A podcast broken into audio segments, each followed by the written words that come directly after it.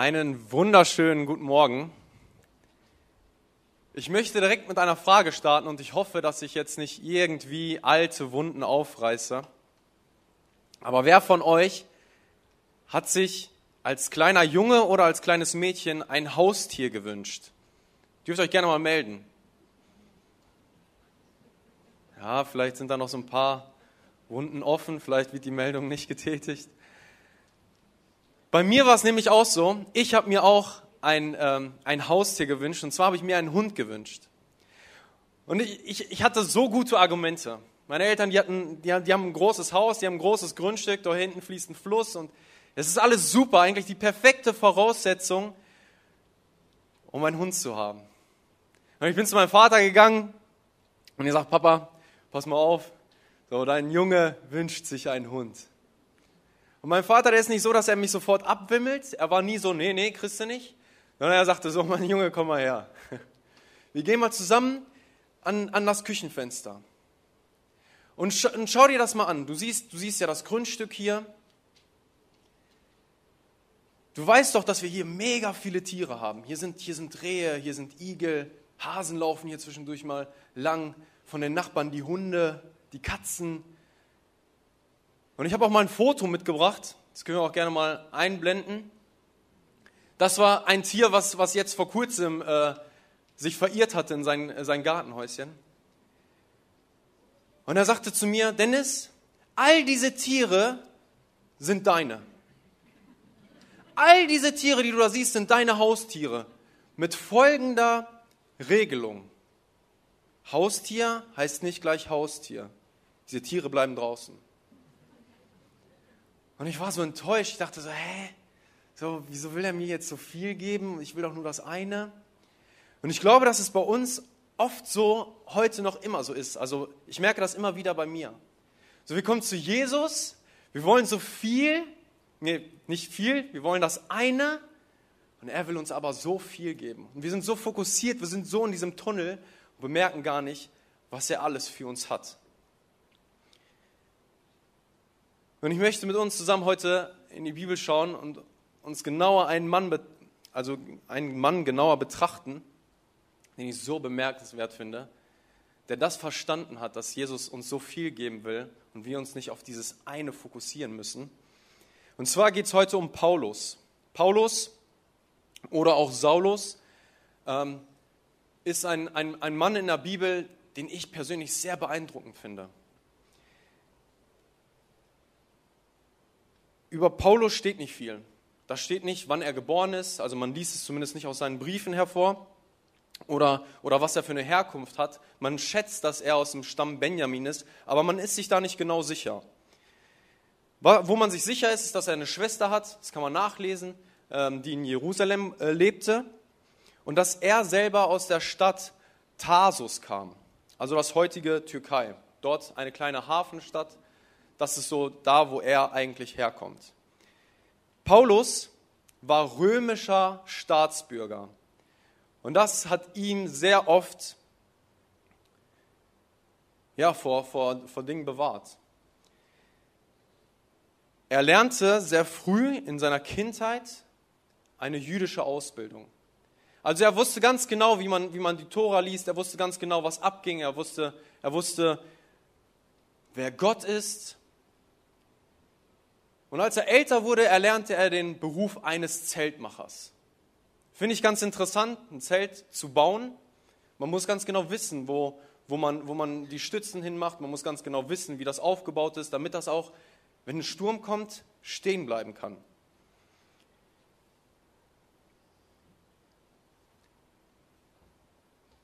Was, was Paulus im Nachhinein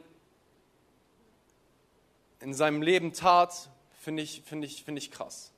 Und zwar sagte er, ich glaube an Gott, aber ich glaube nicht an Jesus Christus. Und, und die Christen sind mir ein Dorn im Auge. Also quasi diese neue Generation. Und er sagte, nee, das geht nicht. Und er fing an, diese Christen zu verfolgen. Er fing an, diese Menschen in Gefängnisse zu stecken und dafür zu sorgen, dass sie ein Urteil bekommen. Und meistens ging dieses Urteil nicht gut aus. Und eines Tages, wo er wieder unterwegs war, saß er so auf sein Pferd und Auf einmal kriegt er eine Vision von Gott. Er fällt, fällt runter und Jesus begegnet ihm. Und Jesus sagt zu ihm, hey Paulus, wie, wieso verfolgst du mich?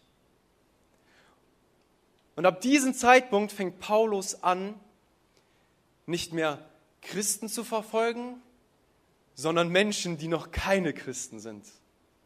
Und er ist so überzeugt davon, dass Jesus Gottes Sohn ist und er einen perfekten Plan für uns hat. Und ich möchte mit uns eine, eine Bibelstelle uns genauer anschauen, die sehr herausfordernd ist, aber die ich so gut finde, wo ich, wo ich selber diese Woche so krass dran lernen musste, wie glaube ich noch nie. Und zwar geht es um Paulus und Silas im Gefängnis. Eine Story, die, die viele kennen. Es ist eigentlich so eine Story, die man irgendwie vielleicht mal in einer Kinderstunde gehört hat oder, oder auch so mal äh, irgendwie im Gottesdienst gehört hat. Eine, äh, eine Geschichte, die es in sich hat.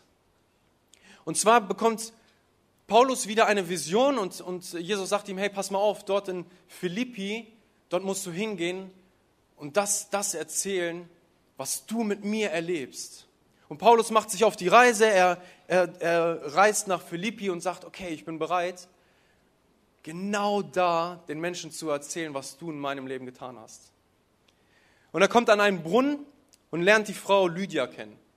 Und ich finde es so beeindruckend, er erzählt Lydia von Jesus, sie entscheidet sich, und das steht ziemlich oft in der Bibel, und das ganze Haus lässt sich mit ihr taufen. Also nicht nur Lydia erlebt Heilung für ihr Leben, sondern auch das ganze Haus. Und ich finde es so bemerkenswert, dass nicht nur einer angesteckt wird, nein, sie nimmt gleich ihre ganze Familie, ihre ganzen Angestellten, alle, die, die da am Hof gearbeitet haben, alle in das Taufbecken rein und die werden getauft und, und erleben Heilung für ihr, für ihr Leben. Und Lydia sagt, Paulus, wenn du wirklich glaubst, dass, dass, Jesus, dass Jesus in meinem Leben ist, dass ich das wirklich ernst gemeint habe, dann komm zu mir nach Hause. Paulus war erstmal so ein bisschen, hm, aber okay, ich komme mit. Und auf dem Weg zu ihr nach Hause passiert Folgendes. Da war eine Frau, die Paulus immer wieder hinterherlief und die immer wieder sagte, das ist Paulus. Paulus, der an Jesus glaubt. Und diese Frau kannte Paulus aber gar nicht. In der Bibel steht, dass, dass diese Frau von einem Dämon besessen war. Und irgendwann mal, und ich, ich, weiß nicht, wie es dir geht, aber ich glaube, wenn du so durch Detmold, durch die Innenstadt gehen würdest und irgendjemand hinter dir die ganze Zeit sagen würde, ey, pass mal auf, das ist Marco, Jugendpastor aus der schönen Aussicht, oder du kannst auch deinen Namen da hinsetzen, das ist sowieso, diese Person, die geht zur schönen Aussicht, die glaubt an Jesus Christus, hey, ich glaube, das wäre irgendwo Push, oder? Stell dir mal vor, du kennst diese Person gar nicht und die würde die ganze Zeit positiv über dich reden. Die würde sagen, das ist ein Nachfolger Jesus. Diese Person liebt Jesus. Marco liebt Jesus. Und das ist so spürbar. Aber irgendwann dachte Paulus sich, hey, komm on, es reicht. irgendwie wird mir das dann doch irgendwie unangenehm. Er dreht sich um und er treibt ihr diesen Dämon aus. Und jetzt wird es tricky. Und zwar war, war diese Frau nicht nur irgendeine Frau, sondern sie war Sklavin. Und Männer haben mit ihr Geld verdient. Und zwar hat sie nicht Prostitution oder so betrieben, nein, sie hat anderen Menschen erzählt, was in Zukunft passieren wird in ihrem Leben. Sie konnte quasi Dinge sehen, die andere nicht gesehen haben. Und so haben diese Männer mit ihr Geld verdient. Und jetzt war das Problem, dass, dass dieser Dämon nicht mehr in ihr war und sie konnte gar nichts mehr erzählen. Ihr wurde quasi die Macht genommen. Und diese Männer dachten sich, ey, das kann doch nicht sein. Die haben ja unsere ganze, unser ganzes Geschäft kaputt gemacht. Es kann ja nicht sein, dass wir jetzt kein Geld verdienen, nur weil Paulus so auf den Gedanken gekommen ist, dass das irgendwie vielleicht doch ein bisschen zu aufdringlich war für ihn. Und diese, diese Männer, diese, diese Sklaventreiber, nahmen Paulus und Silas und brachten sie vor dem, vor dem Hof, vor dem, vor dem Gericht. Und Anklage war nicht geschäftsschädigend, sondern dass sie ihre Sitten und Gebräuche, ihr Judentum weitererzählen, dass sie davon erzählen, dass Jesus gut ist, dass Jesus Gottes Sohn ist. Und ich möchte mit euch lesen, was, was dann passiert. Und zwar steht das in Apostelgeschichte 22 bis 26 und da steht, da stellten sich die aufgehetzte Menschenmenge drohend gegen Paulus und Silas. Und die obersten Beamten der Stadt ließen den beiden die Kleider vom Leib reißen und sie mit Stöckern schlagen. Nachdem sie so misshandelt worden waren, warf man sie ins Gefängnis und gab den Aufsehern die Anweisung, die Gefangenen besonders scharf zu bewachen. Also sperrte er sie in die sicherste Zelle und schloss zusätzlich ihre Füße in einem Holzblock ein. Gegen Mitternacht betete Paulus und Silas. Sie lobten Gott mit Liedern und die übrigen Gefangenen hörten ihnen zu. Plötzlich bebte die Erde so heftig, dass das ganze Gefängnis bis in die Grundmauern erschüttert wurde. Alle Türen sprangen auf und die, und die Ketten der Gefangenen fielen ab. Was für eine Story. Ich finde es so interessant, man sagt ja, dass die Apostelgeschichte von Lukas verfasst wurde. Und ich habe diese Woche selber gelernt, dass Lukas ein Arzt war. Und ich finde, das merkt man an dieser Stelle. Oftmals steht ja einfach geschrieben, sie, sie, sie wurden ausgepeitscht und ins Gefängnis geschmissen.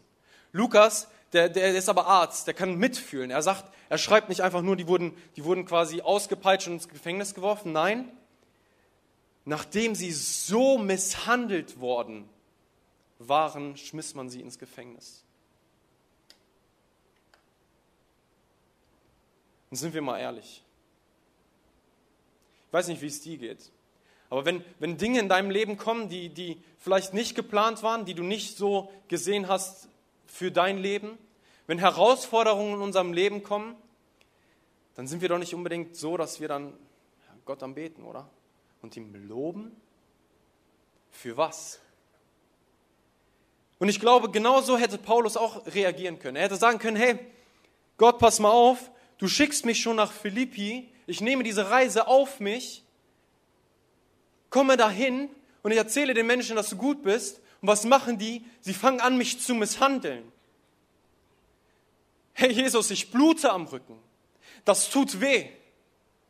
Und nichts, nichtsdestotrotz ist es okay, dann, dann komme ich aber auch noch ins Gefängnis. Und, und es könnte ja sein, es könnte ja passieren, dass, dass dann quasi das Urteil heißt Tod. Warum? Weil ich, weil ich Menschen von dir erzählt habe? Weil ich, weil ich das gemacht habe, was du mir aufgetragen hast? Aber das, das ist nicht Paulus. Und, und soll ich euch sagen, wieso? Weil Paulus ganz genau weiß, wer er in Jesus ist. Er kannte seine Identität in Jesus. Nicht die Umstände bestimmen ihn, sondern Jesus. Nicht die Umstände machen ihn frei, sondern Jesus.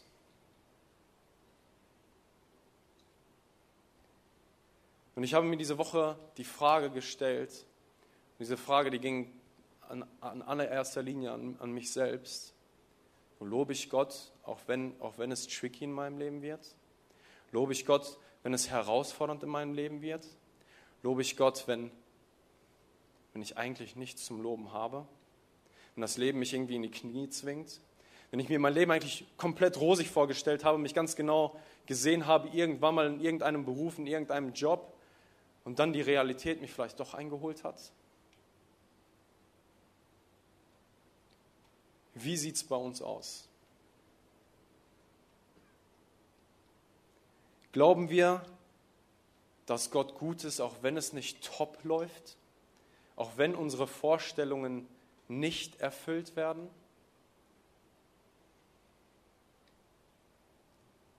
Ich möchte eine Story aus meinem Leben erzählen. Etwas, worauf ich heute nicht, nicht sagen kann, dass ich darauf stolz bin.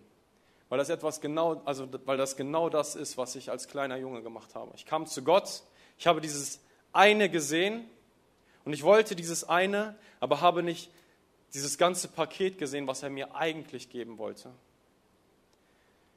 Und zwar, als ich meine Frau Miriam kennenlernte, lernte ich nicht nur sie kennen, sondern auch ihre Eltern und ihre Geschwister. Und ich lernte ihr Papa kennen. Ihr Papa, der war schon länger krank. Und es war, das sah wirklich nicht gut um ihn aus. Aber ich wusste, dass es Gott gibt. Ich wusste, dass er für mich ist.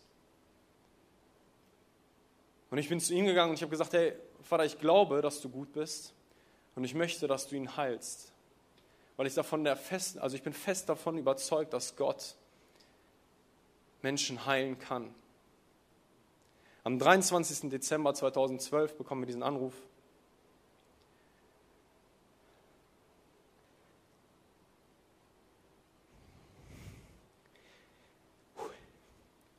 Und es heißt, wir sollen kommen und Abschied nehmen.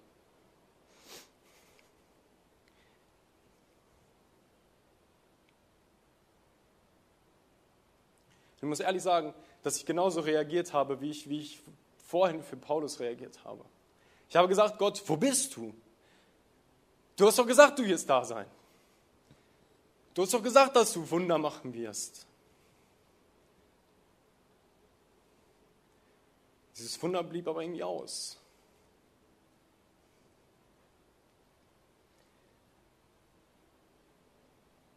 Jahre später habe ich verstanden, wer ich in Jesus bin.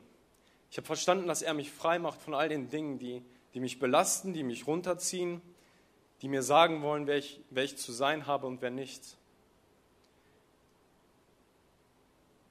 Und Jesus hat mich davon frei gemacht. Heute stehe ich hier und ich kann Zeuge davon sein,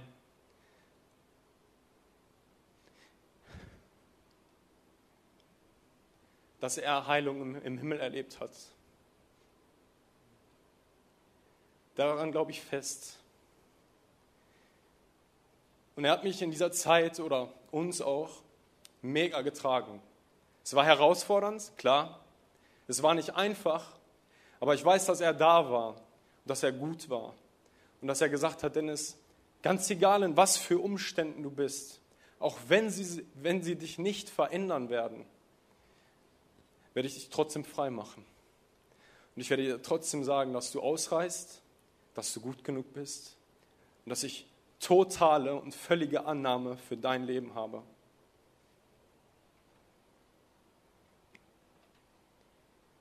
Weiß ich, wer ich in Jesus bin, wenn es herausfordernd wird?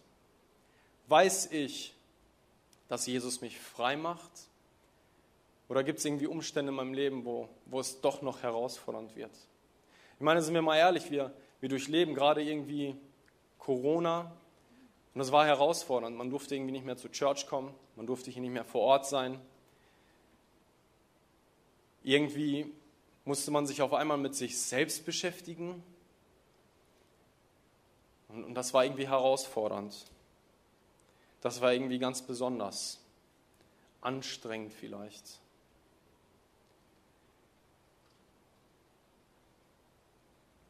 Vielleicht hast du, hast du irgendwie in letzter Zeit Krankheit erlebt, vielleicht sogar Verluste, so wie wir mit, mit unserem Schwiegervater, mit unserem Papa.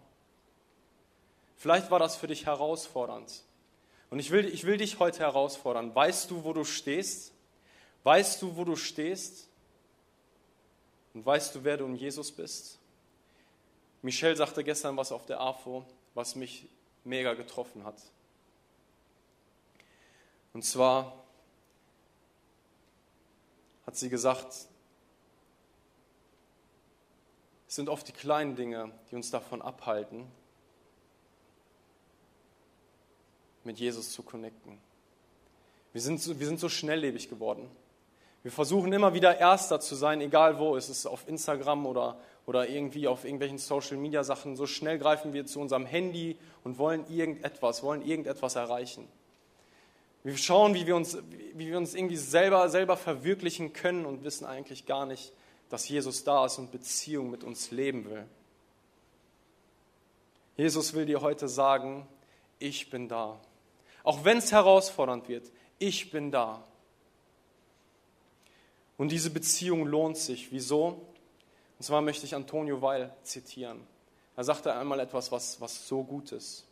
Und zwar, wir müssen anfangen, aufzuhören, unsere Probleme Gott zu erzählen. Nein, wir müssen anfangen, unserem Problem zu erzählen, wer unser Gott ist und aufhören zu erzählen, was für Probleme haben, unseren Gott.